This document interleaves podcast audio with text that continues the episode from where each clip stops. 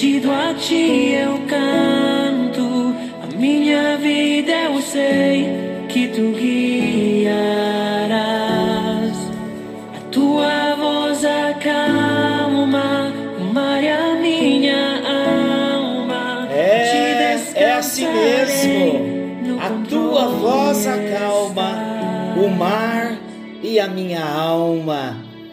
Graça e paz a vós outros, da parte de Deus nosso Pai e do Senhor Jesus Cristo. Boa noite. Está chegando até você mais um encontro com Deus. Como é bom nós estarmos juntos. Esse cântico, Deus no controle. Eu quero fazer uma menção aqui toda especial à vida da doutora Flávia, que ama tanto esta canção. Doutora Flávia, esta canção é para você. Que a bênção do Senhor alcance a sua vida e a todos nós na noite de hoje. Que o Espírito de Deus possa falar profundamente ao nosso coração. Queridos, eu tenho feito a abertura dos nossos encontros com Deus dizendo graça e paz. E como nós temos conversado com muitas pessoas nesse encontro com Deus, e de repente você não conhece esta saudação, graça e paz. Graça e paz é uma saudação. O apóstolo Paulo usava esta saudação às igrejas nas quais ele escreveu as suas cartas. No Novo Testamento, nós encontramos várias cartas que o apóstolo Paulo escreveu, e quando ele se direcionava às igrejas às quais ele escreveu as suas cartas, ele iniciava com esta saudação: graça e paz a vós outros. Graça é Jesus, graça é o favor imerecido, graça é o presente que Deus nos deu, o presente chamado Jesus. Paz é shalom, é saúde, é prosperidade. Como é bom a gente desejar para o outro graça e paz. Então, todas as vezes que nos cumprimentamos ou que eu estiver saudando a você com graça e paz, eu estou desejando o amor de Deus, a bênção de Jesus sobre a sua vida e estou desejando essa paz, esse shalom, a paz que vai além do nosso entendimento. Estou desejando cura, saúde e prosperidade também para a sua vida. Bem, vamos aqui diretamente já ao nosso assunto. Nós estamos seguindo nesses dias, desde a Páscoa, quando o povo hebreu saiu do Egito. Nós então falamos da travessia pelo mar, um grande milagre que Deus fez, diga ao povo que marche. Depois falamos do povo no deserto murmurando de fome, de sede. Deus então envia as codornizes para abençoar, para matar a fome do povo, mas Deus estava vendo a murmuração também do seu povo. O que vamos falar na noite de hoje, e eu trago o tema: somos príncipes e não gafanhotos. Por que desse tema? Eu vou falar sobre ah, uma história que ela está em Números capítulo 13 e capítulo 14. Então, o que aconteceu aqui? Eu vou resumir para nós trazermos as aplicações necessárias para a nossa vida e nós orarmos daqui a pouquinho. Bem, o que aconteceu foi que havia uma promessa da parte de Deus para o povo entrar na terra de Canaã. Por isso, Deus os tirara do Egito, os fizera passar pelo mar. Deus então estaria agora alimentando o povo, sustentando o povo, porque Deus tinha um propósito. Lembra que nós falamos que as circunstâncias, as adversidades não, não mudam o plano de Deus, o propósito que Deus tem para mim e para você vai se cumprir, não tenha dúvida. Então Deus tinha um plano de levar o seu povo para a terra prometida. Deus então agora orienta Moisés e Moisés levanta de cada tribo de Israel, haviam 12, já havia 12 tribos em Israel. Então agora Moisés levanta um líder de cada tribo. Eram homens valorosos, eram líderes, pessoas ilustres, eram nobres. Então Moisés diz para esses doze líderes, deu a eles uma missão para eles irem até a terra de Canaã e espiarem a terra. Eles entrariam como espia, como espias. Então eles veriam todas as facilidades, as dificuldades, as estratégias de guerra, o que era a favor e o que era contra, para o povo então se preparar para que no momento em que Deus ordenasse que eles invadissem as cidades, então eles já tinham um relatório. Então o que aconteceu? Dos doze espias que foram, ficaram lá num período de 40 dias e os doze voltaram. Só que dez espias, eles voltaram com relatório, viram a realidade, mas o relatório foi negativo. Encontramos esta passagem em Números 13. E o relatório que eles trouxeram desanimou o povo, porque eles murmuraram, eles inflamaram o povo, se rebelaram contra Moisés, disseram que os inimigos iriam devorá-los. Então, no meio dos doze espias, dez viram. Vamos aplicar agora com uma visão de gafanhoto e não de príncipe, como eles eram. Somente dois líderes, espias também, viram a mesma situação, o mesmo quadro, mas eles vieram com bons resultados. Eles viram a realidade do que dos desafios que tinham, mas eles vieram com resultado positivo, porque havia no coração desses homens, a palavra diz, um espírito excelente, e eles não olharam as dificuldades, mas eles confiaram nas promessas. Observem comigo que o quadro era o mesmo, a visão era a mesma, mas como interpretar a visão? Dez espias interpretaram de uma forma terrível, inflamaram o povo, dividiram o povo e fizeram o povo chorar naquela noite. Mas Deus levantou a Josué e a Caleb como espias também, desses doze, somente os dois tiveram a visão que Deus havia trazido da promessa de que eles entrariam na terra. Ah, queridos irmãos, Todos nós estamos nesses dias vemos vendo o mesmo quadro, uma crise instaurada. Mas como nós estamos interpretando essa crise?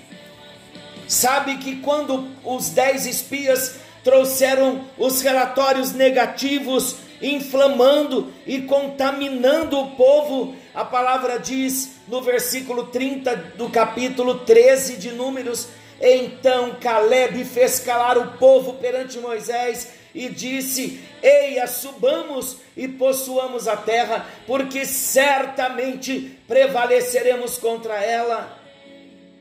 Porém, os homens que com ele tinham subido disseram: Não poderemos subir contra aquele povo, porque é mais forte do que nós e diante dos filhos de Israel infamaram a terra que haviam espiado, dizendo: A terra pelo meio da qual passamos a espiar é terra que devora os seus moradores, e todo o povo que vimos nela são homens de grande estatura. Também vimos ali gigantes, os filhos de Anak, que são descendentes de gigantes, e éramos aos nossos próprios olhos como gafanhotos, e assim também o éramos aos seus olhos. Então a palavra diz no capítulo 14 que a congregação toda se levantou e o povo chorou em voz alta naquele dia. Mas no versículo 6 do capítulo 14, a palavra diz assim: E Josué, filho de Num, e Caleb, filho de Jefoné, dentre os que espiaram a terra, rasgaram as suas vestes e falaram a toda a congregação dos filhos de Israel, dizendo: A terra pelo meio da qual passamos a espiar é terra muitíssimo boa. Se o Senhor se agradar de nós, então nos fará entrar nessa terra e nola dará, terra que mana leite e mel. Tão somente não sejais rebeldes contra o Senhor e não temais o povo dessa terra, porquanto como pão os podemos devorar. Retirou-se deles o seu amparo, o Senhor é conosco, não os temais. Olha que visão gloriosa! Esta é a visão que nós devemos carregar no nosso espírito. Nós nascemos de novo. Lembra, lembram do, do compartilhar que nós tivemos do novo nascimento? Então, Deus coloca em nós o seu Espírito Santo. O Espírito de Deus, ele vem morar em nós ele vem habitar em nós, exatamente nos dando uma nova vida, para que nessas situações, queridos, de lutas que estamos enfrentando, como as mesmas que o povo de Israel estava enfrentando, agora eles tinham, passaram pelo mar, estavam no deserto, Deus mostrou que iria sustentá-los, que iria supri-los Deus agora então envia espias até a terra. Os espias trouxeram um relatório. Dez espias tiveram uma mente como de gafanhoto, viram o negativo, aterrorizaram o povo. E dois dos doze, lutando contra a visão de dez, mas havia uma diferença. A Bíblia diz que Josué e Caleb, eles se indignaram com esta visão de derrota, eles rasgaram as suas vestes e eles fizeram o povo calar naquela hora, e eles se levantaram com autoridade. Sabe por quê, queridos? Porque eles traziam neles, no seu espírito, uma visão do projeto de Deus, do propósito de Deus.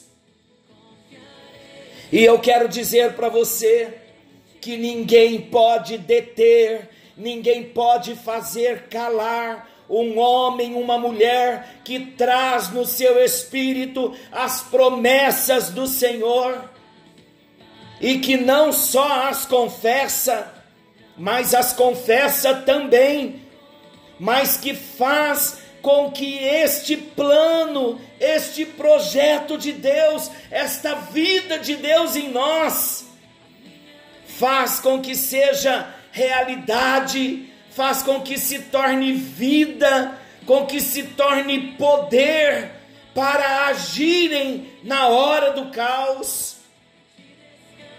Tudo que nós precisamos nesse tempo é carregar em nós as promessas que Deus está nos fazendo, assim como Josué e Caleb caminhavam como homens naturais, mas transportavam em seus espíritos, em, em, seu, em seus interiores, falando dos dois, no interior de cada um deles, eles levavam a visão de Deus, eles levavam a fé, eles levavam a confiança, e não eram os gigantes que os iriam fazer parar no meio do caminho, queria tirar a visão do projeto, do propósito que Deus havia colocado no coração desses homens, no coração de Moisés. Havia um plano maior, queridos.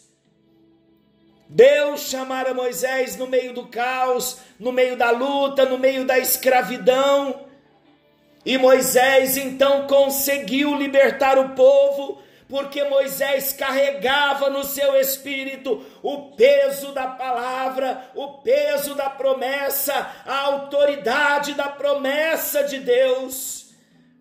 Agora, doze espias, dez voltam derrotados com a síndrome de gafanhotos, mas dois homens mantiveram a palavra, mantiveram a promessa, mantiveram a visão no seu coração. Isso traz uma lição para nós, porque reino espiritual é da mesma forma que se move se movia nos dias, de, nos dias de Moisés, nos dias de Josué e Caleb, e continua da mesma forma hoje. O reino espiritual é governado por Deus. E nós precisamos, nesse reino espiritual, onde existem batalhas contra o adversário, o próprio Satanás, os nossos três inimigos, o mundo, a carne e o diabo, segundo 1 de João, que apresenta os nossos inimigos, mas como nós vamos vencer? Como vamos vencer, queridos, as ameaças dos nossos dias, os temores que estão rondando a terra? Nós só vamos vencer transportando no nosso espírito a palavra do Senhor por isso que é importante a comunhão com Deus todos os dias, por meio da leitura, do estudo da palavra de Deus. E esta palavra que lemos, ela entra na nossa mente, pela nossa visão, e da mente nós a fazemos cair no nosso espírito. E quando a palavra de Deus desce para o nosso espírito, então no nosso homem interior nós nos levantamos em fé, com a certeza de que o Espírito de Deus nos trouxe uma direção lá dentro do nosso espírito.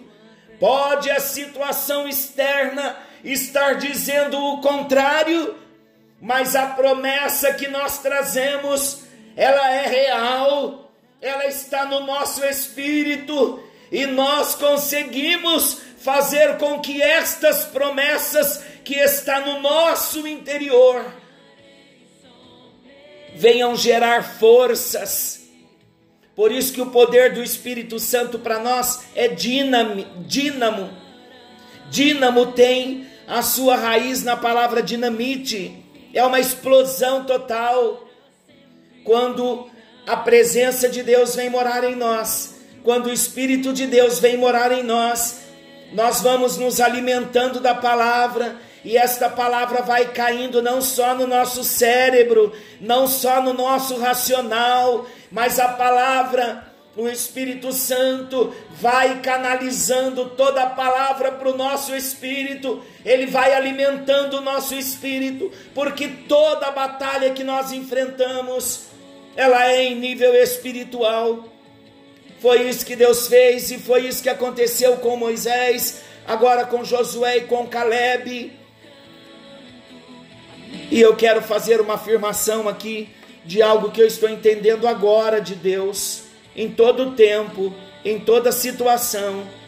Deus encontrará homens na terra que estarão transportando no seu espírito a promessa da palavra e a promessa da palavra é rema, é revelação de Deus, é vida de Deus, é dínamo de Deus, é poder de Deus para mudar situações, para mudar o quadro caótico da nação, da cidade.